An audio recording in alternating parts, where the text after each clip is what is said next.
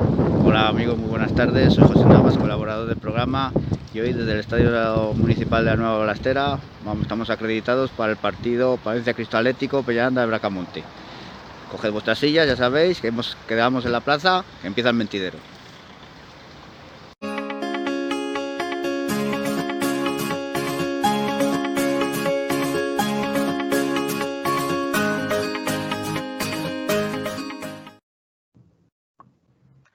Hola amigos, bienvenidos un día más al Mentidero. Hoy sección de deportes con, nuestro jefe de sección. ¿Qué tal, José Navas? Hola, ¿qué tal? Muy buenas tardes.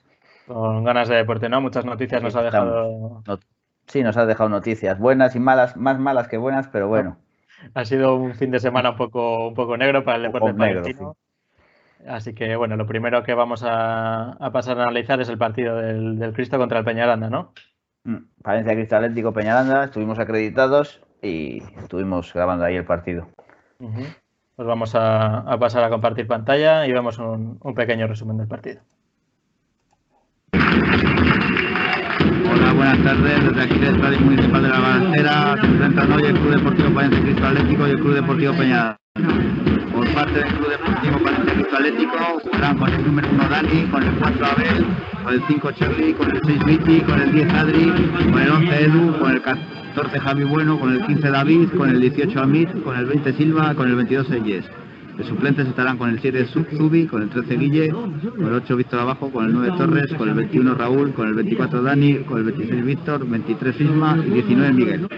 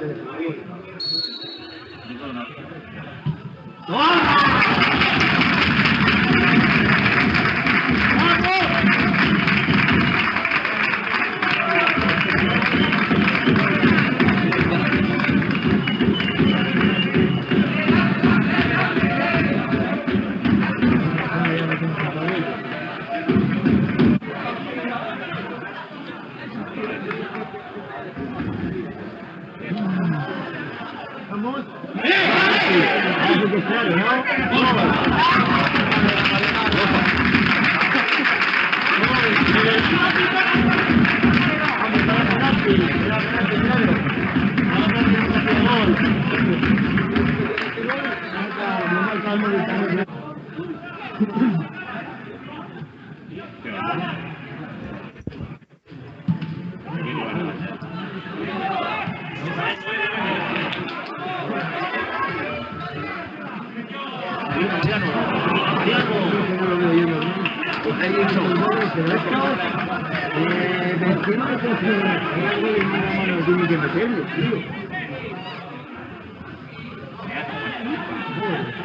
cara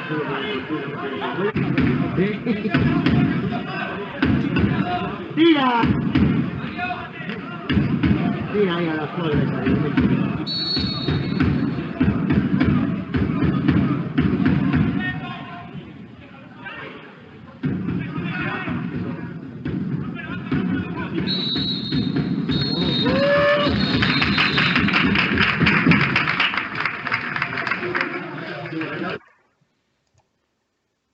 José, cuéntanos un poco cómo, fue el desarrollo, del partido. Bueno, pues lo primero que había ganas ya de, ver fútbol en directo, aunque fuera con las restricciones que hubo, que se portaron bastante bien. Eh, el Peñaranda salió bastante fuerte a los primeros, los primeros minutos, pero en a partir del minuto 20-30 eh, yo creo que se les acabó la gasolina, un campo muy grande y el Cristo la verdad es que jugó bastante bien, eh, tocaba balones y, y bastante bien. En la segunda parte ya fue un recital del Cristo y un gol de penalti de Javi Bueno, que yo desde, la, desde el palco no, vi la mano, pero bueno, nos favoreció ahí un poco. que no haya vara aquí nos viene bien. No, nos vino bien. Y, marcó Javi Bueno el primer gol y ya fue, fue más. Después el gol de Adrián, ese que habéis visto, que, en teoría era penalti al principio, y, consiguió, y consiguió el gol. Eh, la verdad es que bastante bien. Eh, el equipo muy bien. Sellés, por ejemplo, muy bien por el lateral izquierdo. La defensa muy bien. Silva, Abel, Charlie, Sellés. El centro del campo, Javi Bueno, sí me gustó bastante. Ha ganado bastante en madurez y está cogiendo galones. Incluso Edu y Adrián también muy bien. Eh, tres buenas noticias del Cristo. El primero resultado, que había que ganar después de la derrota del otro día. 2-0, bueno, se quedó un poco corto, pero bueno, eh, había que conseguir los tres puntos y eso. Después otra, otra buena noticia, la afición que pudo haber, pudo haber gente en el estadio. Había al máximo 300 personas y bueno, no estuvo mal. Y la última noticia buena, yo creo que es Zubi, que volvió a jugar un cuartito de hora. Bastante fino estaba y tuvo bastantes ganas de agradar. Y bueno, a ver, porque es un jugador casi yo creo que por calidad el más importante del equipo. Esperemos que pueda, que pueda seguir jugando, ¿no? Después de. No vuelva a recaer de sus problemas cardíacos. Y eso. Bueno, pasamos a la mala noticia de la jornada, ¿no? Del fútbol. La mala noticia, el baloncesto, que hablaremos luego, a la segunda parte del programa, que perdió en Orense, un rival que había que habíamos jugado en un amistoso y ganamos, pero bueno, esto es la liga y, y esto es otra cosa. Eh, Orense 75, parece 68. El primer cuarto les, les mató. 21-11 fue o por ahí. Después otra mala noticia en fútbol, Santa Marta 1, Becerril 0. No pudo traerse nada al Becerril de, de Salamanca. Baloncesto Filipense 75, Usal 84, de la derrota. Eh, Balomano Palencia Turismo 21, Oviedo 30. Ese era más de esperar porque era colíder el Oviedo. Y el Balopal, la anécdota que no pudo jugar su partido porque llegaría más tarde de las 10 de la noche y entonces le tuvieron que suspender. Fin de semana un poco complicado para el deporte palentino. Fin de semana, menos el Palencia Cristal Atlético, lo demás, todo derrotas. Y este fin de semana el eh, derby de Becerril Palencia Cristal Atlético, el domingo, y, y Valladolid Palencia de baloncesto. Va a ser interesante este fin de semana. Bueno, pues ahora, ahora vamos a pasar con la, segunda parte del programa. Tenemos preparada una, entrevista con, Lucho Masarelli, el escolta del, Destino Palencia de Baloncesto. Y como transición nos vamos a dejar unos, unos GIFs de presentación que nos ha cedido amablemente eh, nuestro compañero Magna Bruce, al que damos las gracias. Y os animamos a seguirle en redes sociales para ver los montajes que hace de, cosas relacionadas con el baloncesto y especialmente con el destino Palencia que, son muy originales. Así que damos paso a estos GIFs.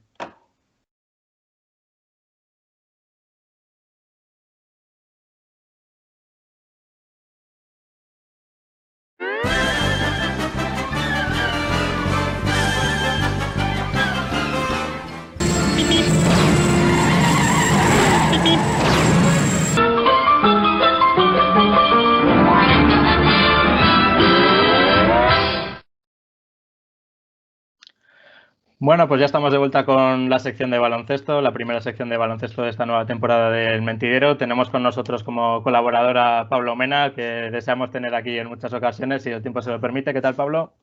Pues bien, aquí estamos hoy mi primer día para hablar de baloncesto, que es lo que más nos gusta a los de esta sección. Y nada, los tiempos que, que pueda estar, voy a estar colaborando. Muy bien, nosotros te lo agradecemos. Vamos a pasar a presentar al, primer invitado de la sección, que es Lucho Masarelli, jugador del, Destino Palencia Baloncesto, en la posición de escolta. ¿Qué tal, Lucho? Hola, ¿qué tal? ¿Cómo están? Todo, todo muy bien por acá. Bueno, un placer tenerte aquí con nosotros en el, en el día de hoy, cuando más, eh, si cabe, cuando está siendo el jugador revelación un poco de, de esta temporada, ¿no? Sí, sí, o sea, bueno, muchas gracias primero y no, bien, o sea, ya me siento cómodo con el equipo, me siento adaptado, ya se ve mucho a, mis compañeros y, al entrenador que la verdad que, me da mucha confianza día a día. Así que bueno, espero que cada vez vaya, vaya evolucionando y pueda ir mejorando todavía cosas que me quedan, muchas cosas que me quedan para mejorar. Para los que no te conozcan, cuéntanos un poco cómo ha sido tu trayectoria a lo largo de, tu carrera, tu, paso por el baloncesto argentino desde, desde los comienzos. Bueno, yo empecé a jugar cuando tenía cuatro años a entrenar, digamos, porque, bueno, de parte de mi mamá, toda mi familia de parte de mi mamá jugaba al básquet, mi mamá jugó, de hecho, jugó al básquet, jugó en la selección argentina eh, casi toda su vida, entonces, bueno, fue como un poco obligado pero bueno, después de, a poco me fue gustando, me fue, me fue gustando eh, ir a entrenar, me fue gustando ir a jugar con, con mis compañeros, así que bueno, así que le, le, metí, ya después a los 10, 11 años me fui a jugar a un club llamado ya Villamitre, ahí la verdad que conocí a, un técnico, la verdad que a mí yo creo que me formó muchísimo como jugador y como, como persona, la verdad que, me enseñó muchísimas cosas de cómo entrenarme eh, individualmente, eh, muchos fundamentos, así que la verdad que, a él le debo mucho lo que fue mi carrera, ¿no? Y eh, le estoy muy agradecido. También tuve paso por la selección argentina, tuve la posibilidad de jugar un sudamericano, un, un premundial y dos mundiales, así que eso la verdad que me dejó muchísimas experiencias contra jugadores que, cada vez están en la NBA, así que la verdad que, yo creo que lo mejor que me ha pasado en las inferiores, yo, yo creo que fue eso, haber jugado esos dos mundiales, con compañeros que ahora están en la CB, bueno, están en, o Pato Barino que están en Salguiris, eh, Marcos Lía que está jugando en la Italia, que son todos jugadores que están en la mayor, bueno, Nico Brusino que está en en, Zaragoza, o sea, todos jugadores que después de ese mundial la verdad que despegaron mucho, así que bueno, también contento por ello. Eh, después eh, hice mi, mi primera etapa como profesional jugando en la tercera Argentina cuando tenía 16 años. A los dos años me voy a la segunda Argentina, que es el TNA allá, donde el primer año fue de adaptación y el segundo, la verdad que, que nos fue muy bien, salimos campeones, eh, pude jugar bien, me sentí jugando muy bien, salí mejor por el torneo. Y bueno, de ahí pasamos al pase a la Liga Primera, la Liga A, con 21 años. Eh, y bueno, de ahí eh, fui a jugar a Peñarol, un club muy importante allá que venía, que es donde jugó Facu Campazo toda su vida, donde salió campeón. Justo cuando yo llego, él se fue al Real Madrid. Eh, tuve dos, dos años Después, eh, un, un, año me fui a Olímpico de la Banda, es un otro club de allá, donde ahí me lesionó la rodilla la primera vez, eh, me rompo los cruzados, eh, y tuve siete, siete, meses parado. después vuelvo a un, club llamado ya Argentino de Junín, juego ocho meses, donde me sentía muy cómodo, me sentía jugando muy bien, eh, físicamente me sentía hasta mejor de antes de la lesión porque yo la había, había entrenado muchísimo para, para eso, como sabía que eh, muscularmente me faltaba por el tema de la rodilla, le metí mucho gimnasio y eso hizo que me sentía mejor todavía que antes de la, de la, de la lesión. Eh, así que eh, vuelvo, la verdad que vuelvo bastante bien y a los ocho meses me vuelvo a lesionar la misma rodilla. Y en ese momento la verdad que fue un golpe muy duro para mí porque no me lo esperaba eh, no, en las primeras dos semanas quería dejar de jugar, no quería, no quería jugar más. Eh, pero bueno, eh, con, mi mamá, con mis amigos, la verdad que me sintieron mucho para, para que siga, así que. Ah, y a las dos semanas ya había, justo estaban empezando los playoffs de la Liga Argentina, dije, yo tengo ganas de jugar, así que me operé nuevamente y estuve ahí, estuve 10, 11 meses cuando me fui a Ferro después, o sea, Ferro me contrató lesionado y me esperó 4 o 5 meses eh, los que me faltan la recuperación y cuando vuelvo la verdad que al principio me costó muchísimo eh, porque no me sentía igual que antes, me sentía que no, no podía arrancar. Yo baso, juego mucho en la velocidad y en la reacción y me sentía que me faltaba muchísimo, me dolía mucho la rodilla y dije, bueno, la verdad que no, no voy a poder jugar, si tengo que jugar así, no, la verdad que no puedo jugar. Pero a medida que iban pasando los partidos me, me fui sintiendo mejor, se me fue yendo los dolores y bueno, después eh, jugamos los playoffs, la verdad que me sentí cómodo y bueno, después vino este año que pasó, que, por la pandemia lo tuvimos que frenar. Y es un breve, resumen de todo. ha quedado claro todo. Eh, bueno, luego se produce esta llegada a Palencia. ¿Cómo, cómo decides dar el salto al, baloncesto europeo, en concreto al, baloncesto español? Eh, ¿Tenías referencias? Me imagino que también te haya ayudado mucho el, contacto con Nico Ricciotti, ¿no? También jugar del, del Destino Palencia. Sí, sí, la verdad que, hace bastante yo quería venir para este lado, para, España. Yo tenía la ciudadanía ya desde muy chico, eh, ya hace dos, tres, cuatro años ya tenía ganas de venir. El tema que, bueno, el tema de las lesiones me postergó todo. Eh, y bueno, yo dije, este año la verdad que cuando se cortó todo con la, por la pandemia, hablamos con mi representante y nosotros dijimos que el próximo destino yo quería, queríamos que sea España. Eh, y bueno, surgieron algunas propuestas, entre una estaba Palencia, la verdad que, me, gustó mucho la propuesta en tanto lo deportivo, además estaba, había, habíamos hablado con Nico que también estaba por, cerrar también, así que eso también fue un, incentivo, así que eh, la verdad que no lo dudé y, y acá porque es una gran institución, una gran afición y la verdad que me gustó mucho. Yo quería hacerte una pregunta y es que llevas toda la vida jugando ahí en, Argentina y quería saber si tú notas alguna diferencia muy clara entre el baloncesto argentino y el baloncesto del Eboro, porque se, por lo que se ha podido ver estas dos primeras jornadas, te has adaptado muy bien. No sé si son ligas muy parecidas o, por ejemplo, eh, allí es más físico, aquí hay más, más transiciones o más táctico. No, quería saber cuál es tu opinión en cuanto a las diferencias o si hay diferencias o es muy parecido. La verdad que es muy parecido en cuanto a juego, eh, en cuanto a talento también en los dos lados. Hay jugadores con mucho talento. Eh, yo creo que la principal diferencia es el, juego físico. Allá se deja pegar mucho. Eh, por ejemplo, en las salidas cortinas están todo el tiempo pegándote. En un pick and roll están todo el tiempo pegándote. todo el tiempo, cosa que acá no se me permite porque es full. Y claramente es full, pero bueno, allá se deja, se deja pegar mucho. Eh, y esa yo creo que es la principal, la principal diferencia, ¿no? Eh, eh, que la verdad que, a favor de la ley de oro, ¿no? Porque la verdad que, a, como, yo prefiero que, sea así, ¿no? No que estén todo el tiempo pegándote o, o, jugándote tanto físico, porque la verdad que llega un momento que te, que te cansa. Además, allá capaz que se juega tres veces por, en una semana, tenés tres partidos. Entonces, al estar gastándote y allá se debe jugar con seis jugadores, siete, jugando 35 minutos. Entonces, al segundo, tercer partido que ya jugaste 35 minutos hace cuatro días, dos días, eh, y pegándote físicamente, la verdad que llegas al Sí, se sufre más. Eso se sufre muchísimo. Yo creo que la segunda lesión que yo tengo viene mucho por ahí, ¿no? De, jugar tantos minutos, viniendo de una lesión, tantos partidos seguidos. Eh, la verdad que, eso fue, para mí lo, principal eh, por lo que mencioné.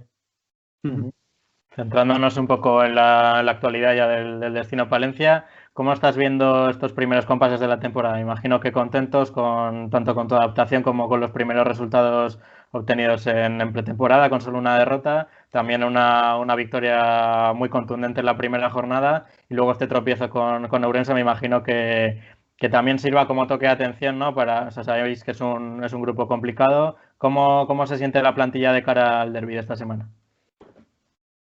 Y la verdad que eh, cuando terminó ese partido el otro día, yo terminé muy caliente, no ya sé si caliente, o sea, enojado con, conmigo por no poder, por no poder haber ganado el partido.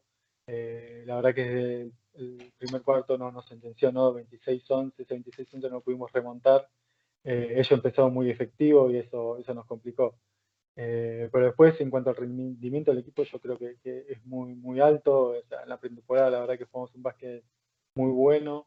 Eh, con una sola derrota, que en la derrota nos faltaban dos jugadores interiores, eh, y eso sacó mucho provecho el Brogan, que fue con el que perdimos, eh, y es uno de los candidatos, de ellos de local, con dos jugadores menos nosotros, hicimos un partidazo.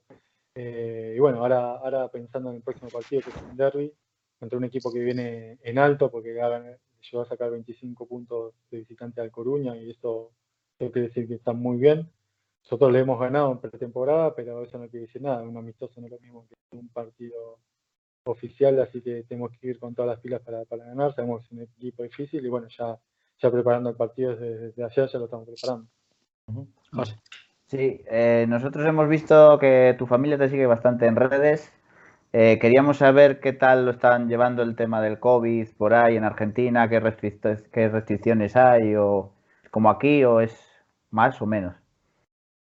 Y hasta que yo me vine para acá era mucho más. Eh, no, no se podía salir, o sea, se podía salir a calle a correr por documento tres veces por semana. Por supuesto, capaz que algún día más yo he salido por el tema que no quería llegar físicamente mal tampoco acá, pero, no te dejaban salir mucho. los restaurantes solo a comer afuera no, no permitían adentro. Yo creo que acá la, vida, la gente hace vida totalmente normal excepto ahora con el toque que queda este de las 10 de la noche, pero con, de, día es totalmente normal, pero con barbijo. Yo creo que la gente hace su vida, eh, puede trabajar, allá está un poco complicado con todo este tema. Ahora no sé bien cuánto está, cómo está, tengo contacto con mi mamá, todo, pero, pero no, estoy, no estoy muy al tanto. Tengo otro hermano que está acá en España también, que está, en Cádiz, ese también está todo el tiempo en redes ahí siguiéndome. Entre él y mi mamá me copan todo, todo el Twitter. Eh, y que me quedé, ya me perdí. ah, y que, bueno, que la Liga Argentina todavía ya no, no, no arrancó. Eh, ahora supuestamente van a arrancar una burbuja el mes que viene, pero bueno, está, todo complicado con ese tema, eh, porque nosotros empezamos la cuarentena en marzo y van siete meses y todavía no, no, no, no, no, no se empezó una liga, o sea, recién hace tres semanas empezaron a entrenar y esto es mucho tiempo para un jugador. Me imagino también que el factor de jugar sin público, sobre todo el local, también sea algo que, notéis mucho los jugadores, ¿no? Más viendo cómo, cómo es la, afición palentina, que siempre vemos el pabellón lleno, me imagino que tengáis muchas ganas también de, de, que llegue ese momento de disfrutar con la afición, ¿no? Y la verdad que veo tu foto atrás y la verdad que sí, te digo que sí, me da muchísimas ganas de que esté el estadio así y poder jugar un partido en un estadio así. He visto muchos videos de, eso y la verdad que, que, un jugador lo motiva muchísimo, ¿no? Cuando tienes el aliento del público, y más en una cancha que es tan grande y que se llena.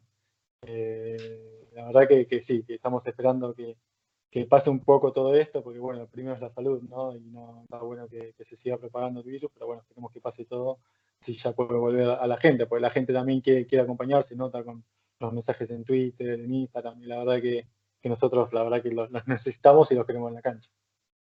Eh, paran por la calle también algún algún aficionado o con el tema de la mascarilla no, igual no te reconocen. Y que yo soy nuevo, no creo que sí a mí un 80, o sea, paso muy desaparecido. igual los pibos sí que no con dos metros y, dos metros largos se, van a dar cuenta. Conmigo es como y no más.